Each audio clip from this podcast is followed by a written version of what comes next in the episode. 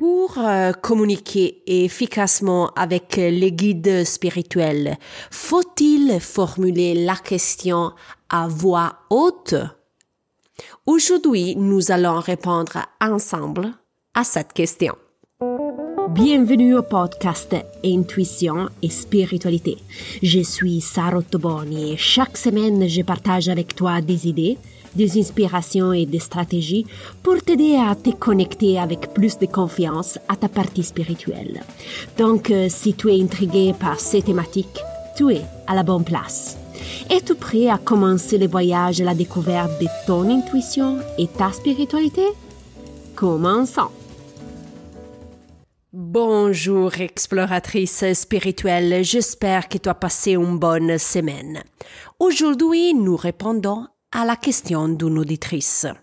Faut-il formuler la question au guide spirituel à voix haute?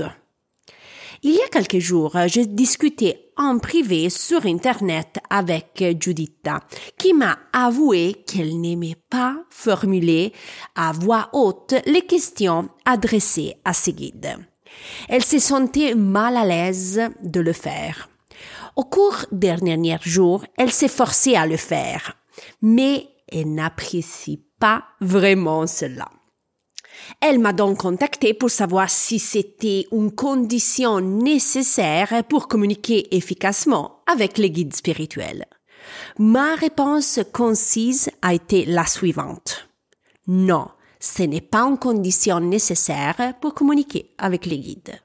La manière dont tu présentes la question à tes guides spirituels dépend simplement de toi. Il n'y a pas de formule, de rituel ou de procédure précise et magique qui fonctionne mieux. Il y a ta propre formule. Par exemple, Carmela avait besoin de formuler la question à voix haute. Antoinette avait besoin de la répéter mentalement au moins trois fois. Claudette avait besoin d'écrire la question sur une feuille. Ces trois femmes ont-elles tort? Non. Est-ce qu'il y a une méthode meilleure ou plus correcte qu'une autre? Non. Chacun a sa propre méthode. Rappelle-toi que la communication avec les guides doit être facile, naturelle et pratique pour toi. Si cela devient trop complexe et structuré, tu perds l'envie. Donc, si nous revenons à la question initiale, si tu n'aimes pas formuler la question à voix haute, ne le fais pas. Utilise la méthode que tu préfères. Personnellement, je n'ai jamais formulé la question à voix haute. Au début, j'avais tendance à décrire la question sur une feuille. Mais mon intention n'était pas d'écrire la question pour informer mes guides spirituels. Hein. Mon but était un autre. Écrire la question me permettait d'être certaine que la question que j'avais posée était la bonne question pour moi à ce moment-là. J'écrivais donc pour clarifier mes pensées. Pas parce que j'avais des doutes que les guides m'écoutaient pas. OK? Donc, si tu te poses également la question de la manière de te présenter la question à tes guides, qu'est-ce que je te conseille est de suivre ton instinct. On récapitule ensemble les points importants de cet épisode. Chacun peut présenter sa question au guide spirituel comme il le souhaite.